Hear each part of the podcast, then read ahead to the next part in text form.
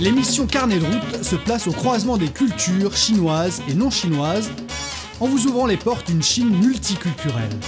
Rubrique tourisme et culture décrypte pour vous les traditions ancestrales et les tendances plus actuelles.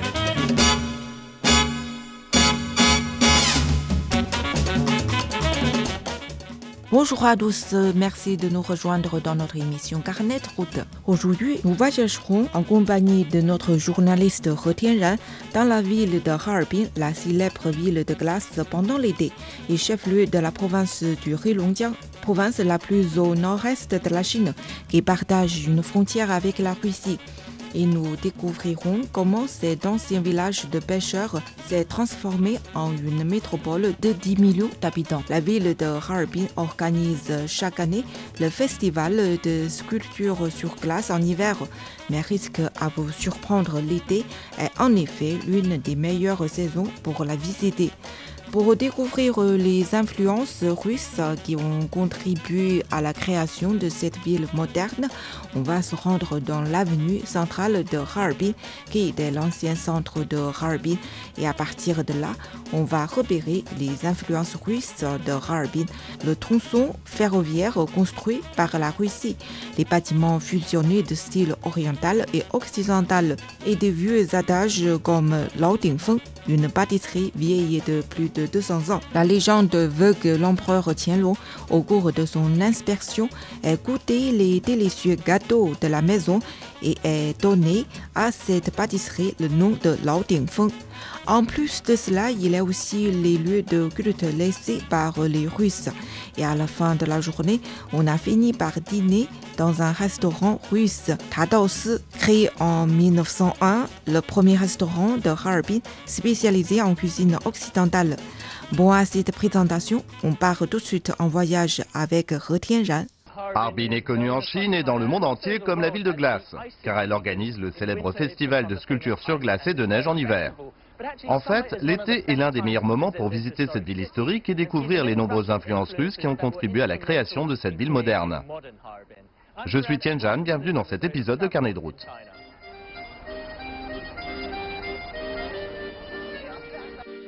Croyez-le ou non, il y a un peu plus d'un siècle, cette rue était Harbin.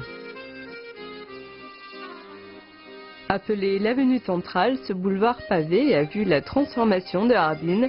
Ce petit village de pêcheurs est devenu une ville moderne, en partie grâce aux Russes. Et l'héritage de leur présence ici se voit partout. Un sorbet glacé au goût original, s'il vous plaît. D'accord. Merci. Ça, c'est le meilleur remède pour l'été, mais en fait, c'est populaire toute l'année, car ce sorbet est l'une des spécialités les plus appréciées de Harbin. Cette recette a été inventée il y a plus de 100 ans par un juif russe qui a ouvert l'hôtel moderne, ici dans l'avenue centrale, qui est la rue piétonne principale. Il existe de nombreuses entreprises centenaires comme ce restaurant russe, ce qui en fait probablement l'un des meilleurs points de départ pour explorer les influences étrangères ici à Harbin.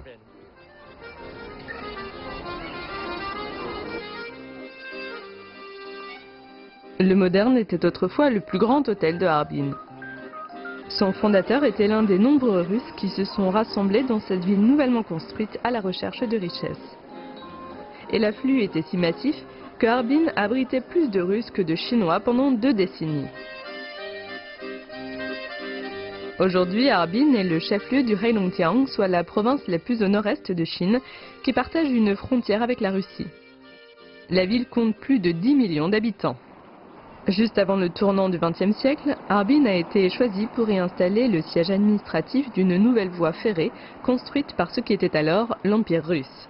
Harbin est devenue ce qu'elle est en grande partie grâce à ce tronçon ferroviaire construit par les Russes, soit un raccourci entre la métropole sibérienne de Chita et le port russe de Vladivostok pour la plus longue voie ferrée du monde, le transsibérien. À l'époque, la ville était à peu près scindée en deux, avec les Russes et les étrangers vivant de ce côté de la voie ferrée et les Chinois qui vivaient de ce côté-là. De toute évidence, il n'y a plus de distinction aujourd'hui, mais les rails sont toujours là. Et même si elles ne sont plus en activité, vous pouvez toujours venir ici pour voir à quel point c'était impressionnant à l'époque. Bien qu'il eût été longtemps impraticable, ce pont fut le premier à traverser la rivière Sonroi à Harbin. Ce pont faisait partie de la branche ouest du chemin de fer de l'Est chinois, une ligne qui traverse le nord-est de la Chine sur 900 km. Ce pont vous aide également à vous repérer, car tout ce qui est à l'est de celui-ci était autrefois considéré comme l'extérieur de la voie ferrée. Mais cela ne voulait pas nécessairement dire le mauvais côté, à en juger par l'architecture unique qui s'y trouve.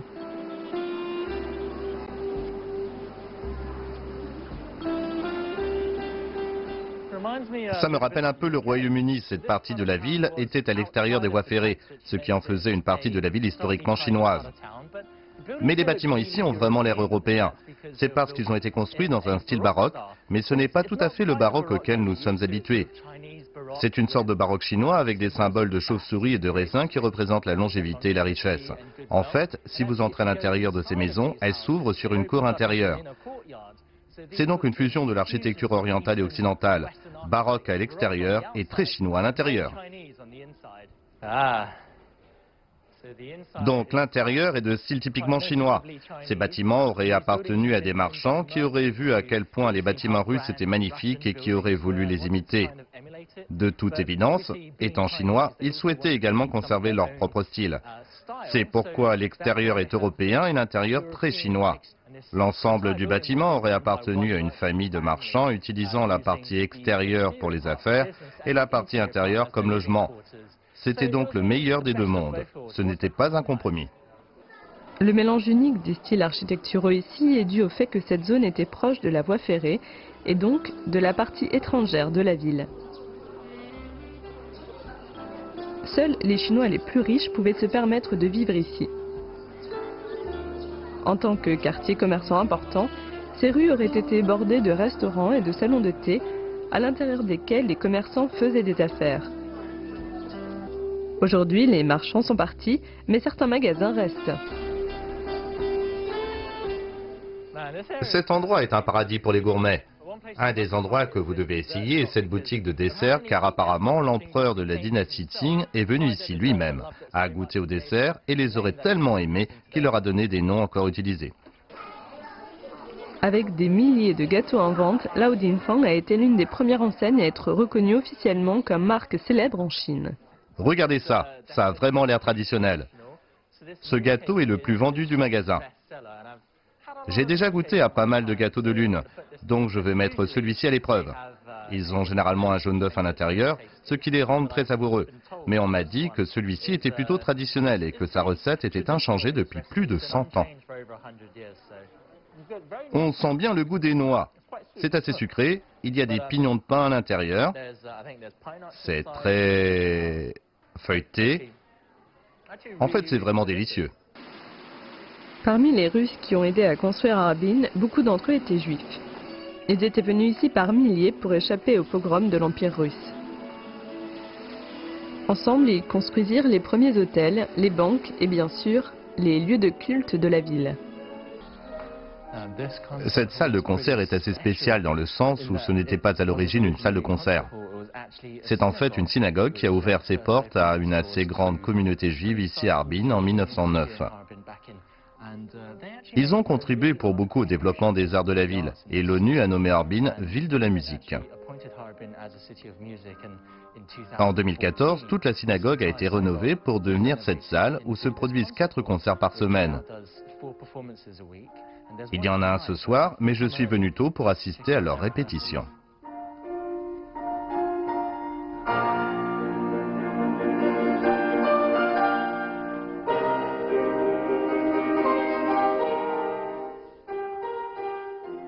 Abritait autrefois la plus grande communauté juive d'Asie de l'Est.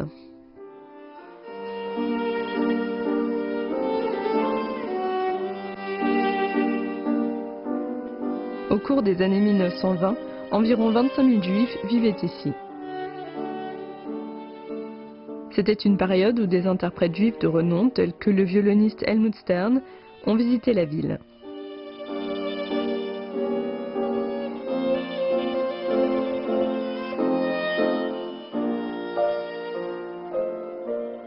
leur tour, ils ont contribué à promouvoir la diffusion de la musique occidentale en Chine.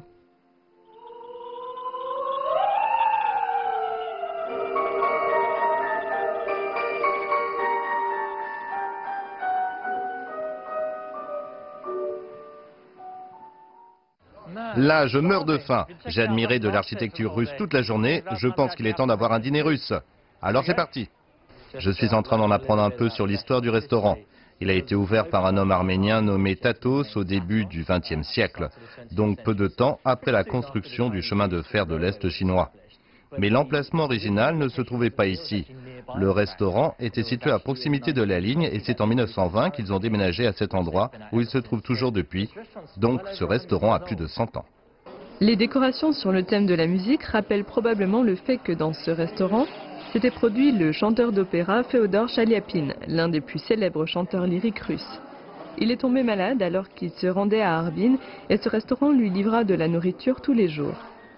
Lorsqu'il quitta la ville, il remit au propriétaire de ce restaurant une copie signée de sa photo. Nul doute que la nourriture servie ici lui rappelait son pays. Cet endroit est spécialisé dans la cuisine de la région du Caucase, et il n'y a pas de pénurie de restaurants authentiques russes à Harbin. D'un point de vue culinaire, la ville a complètement embrassé son héritage russe. Le problème, c'est que généralement, lorsque vous allez dans un restaurant russe, vous vous attendez à une nourriture très copieuse. Et elle est toujours très copieuse.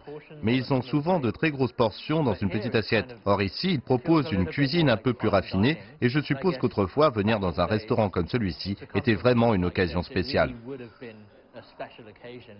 Je pense qu'aujourd'hui encore, beaucoup de gens viennent dans ce restaurant, considéré comme restaurant occidental, pour des occasions spéciales, des événements particuliers.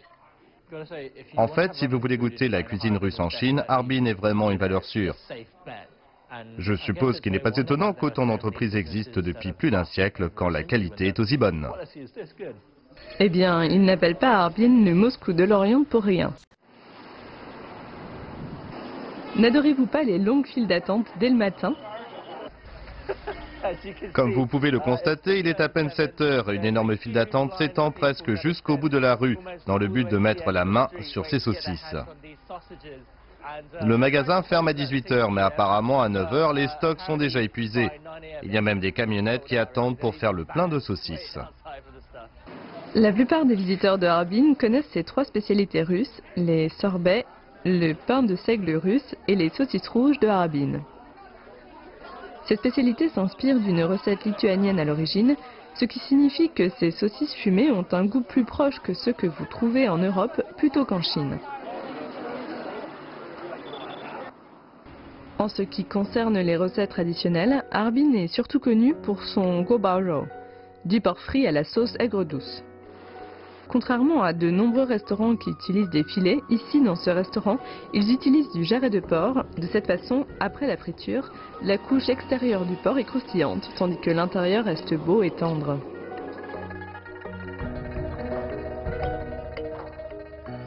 C'est l'un des nombreux plats qu'ils servent dans leur banquet.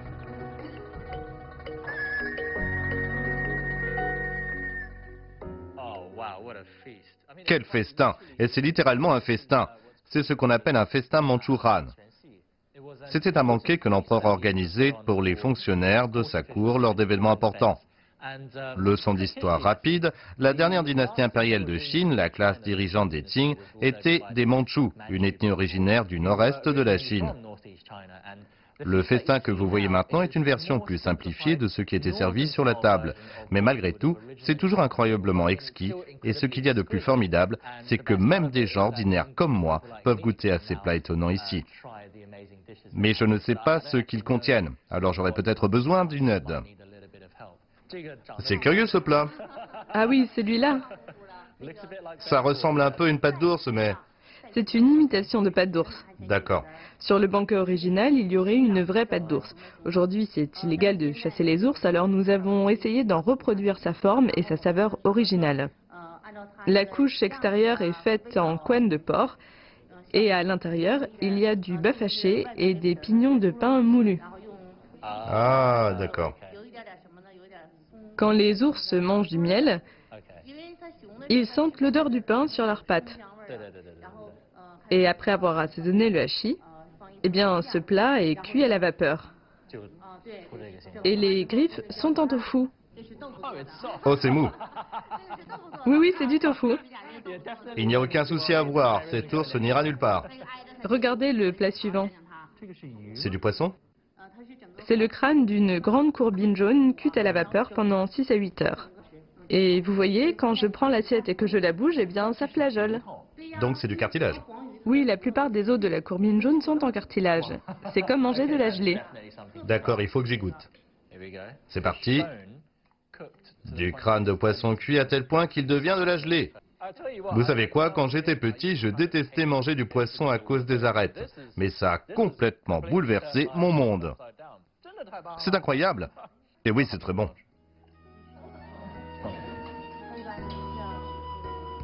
Parmi les autres plats exotiques, on trouve les yeux de cerf en gelée et le crocodile frit, qui sont meilleurs que ceux que leur nom laisse à penser. Et paraît-il, le meilleur moyen de gagner le cœur d'un mandarin est de passer par son estomac.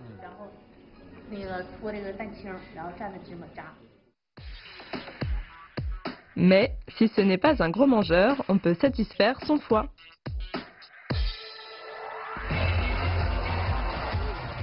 Et c'est parti, le festival de la bière de Harbin a officiellement commencé. Il a lieu chaque année en juillet et même s'il pleuvait un peu plus tôt, ça n'a pas empêché les gens de venir et de s'amuser.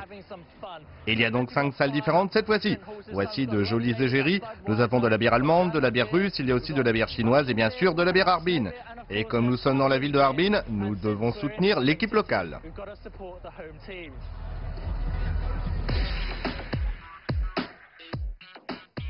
Voici quelque chose que vous ignorez peut-être. En 1900, les Russes ont créé la première brasserie moderne de Chine, ici même à Harbin. Un peu plus d'un siècle plus tard, Harbin a organisé son premier festival annuel de la bière, qui en est maintenant à sa 17e année. Et avec des spectacles, des dizaines de stands de restauration et bien sûr beaucoup de bière, il n'est pas étonnant que de nombreux habitants viennent ici dès qu'ils sortent du travail. Vous voyez, il est 18h et les gens sont déjà en train de bien s'amuser. Et Tianjin va les rejoindre.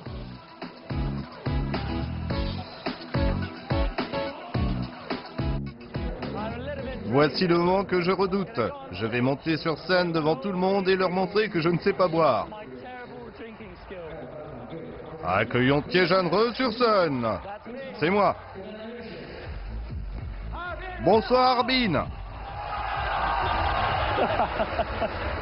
Vous êtes chaleureux, n'est-ce pas? Oui, beaucoup. On dit que les personnes sont caractéristiques de leur région. Nous, les habitants de Harbin, on n'est pas seulement hospitaliers, on a aussi grand cœur. Alors criez-le bien fort Que tous les habitants d'Harbin lèvent les mains Oh mon Dieu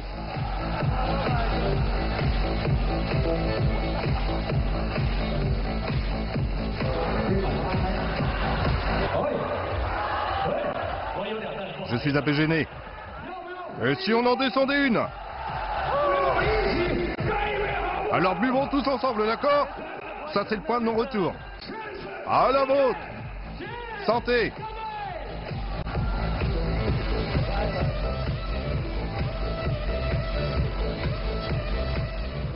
Vous devez avoir un foie en acier pour vivre dans cette partie de la Chine.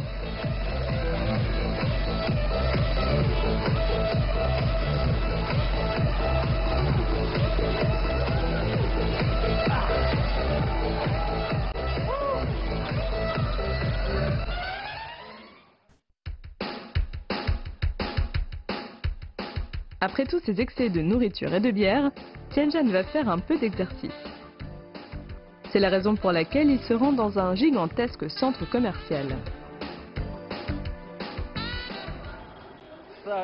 Harbin est plutôt synonyme d'hiver et comme tous les gens qui vivent au bord de la mer savent nager, beaucoup de ceux qui vivent à Harbin savent skier, faire du snowboard. C'est pourquoi ils ont construit la plus grande station de ski d'intérieur au monde qui permet de sculpter de la neige alors qu'il fait très chaud dehors. Oh Il fait un peu froid ici. Oh ma parole C'est comme si nous étions dans une saison complètement différente. On a du mal à croire que cette station de ski de 80 000 mètres carrés se trouve dans un centre commercial. Voilà de quoi je parlais, c'est à peu près tout ce que je sais faire. La piste a l'air assez longue et il y en a six différentes avec des pentes pour niveau avancé, intermédiaire et débutant. Et oui, c'est de la neige artificielle, mais je pense que c'est tout aussi bien. Et je suis presque sûr qu'on va pouvoir faire une belle descente.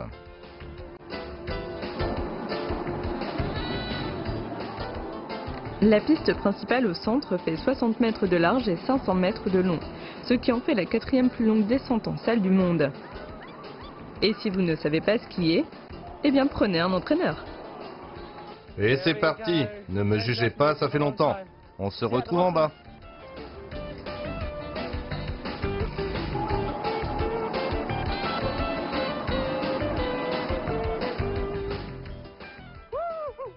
C'était génial. La neige est étonnamment bonne. Elle est un peu collante, mais je pense que c'était prévisible. Je pense que la meilleure chose à propos de cet endroit est qu'il est incroyablement large. Il y a peu de gens ici et la neige est vraiment bonne. Ce n'est donc pas étonnant que l'équipe nationale s'entraîne aussi ici.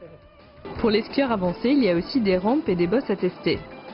Mais hélas, ce sera pour une autre fois pour Tianlan, car son prochain arrêt est de l'autre côté de la ville. Ça a l'air de sortir un peu nulle part. Je suis là, au manoir Volga, cet immense domaine situé à proximité de la ville de où tout est construit dans un style russe, et où vous pouvez réellement vivre une vie semblable à celle d'il y a plusieurs siècles en Russie. Au cas où vous ne le sauriez pas, la Volga est le fleuve national de la Russie et aussi le plus long de l'Europe. Des répliques de bâtiments russes célèbres sont disséminées sur ce domaine. Seulement ici, ils ont été transformés en cafés, restaurants et théâtres. Vous pouvez même louer l'une des villas pour parfaire votre rêve d'appartenir à l'aristocratie russe. Mon Dieu, c'est assez impressionnant.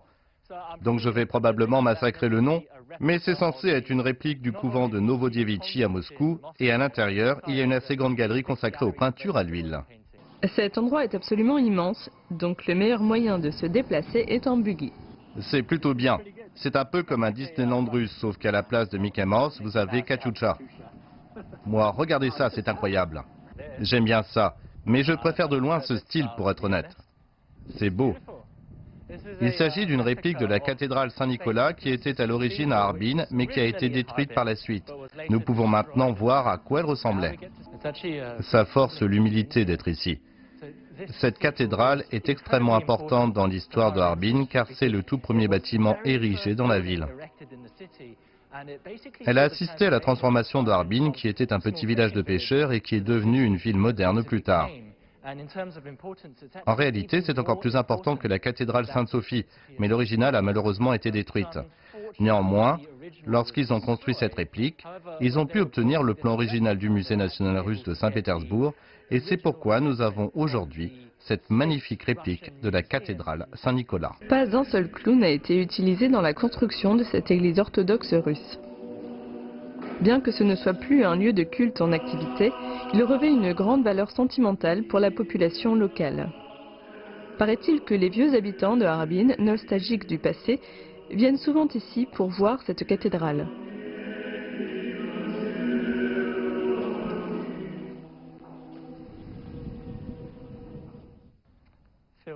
Je me sens un peu comme dans un conte de fées russe.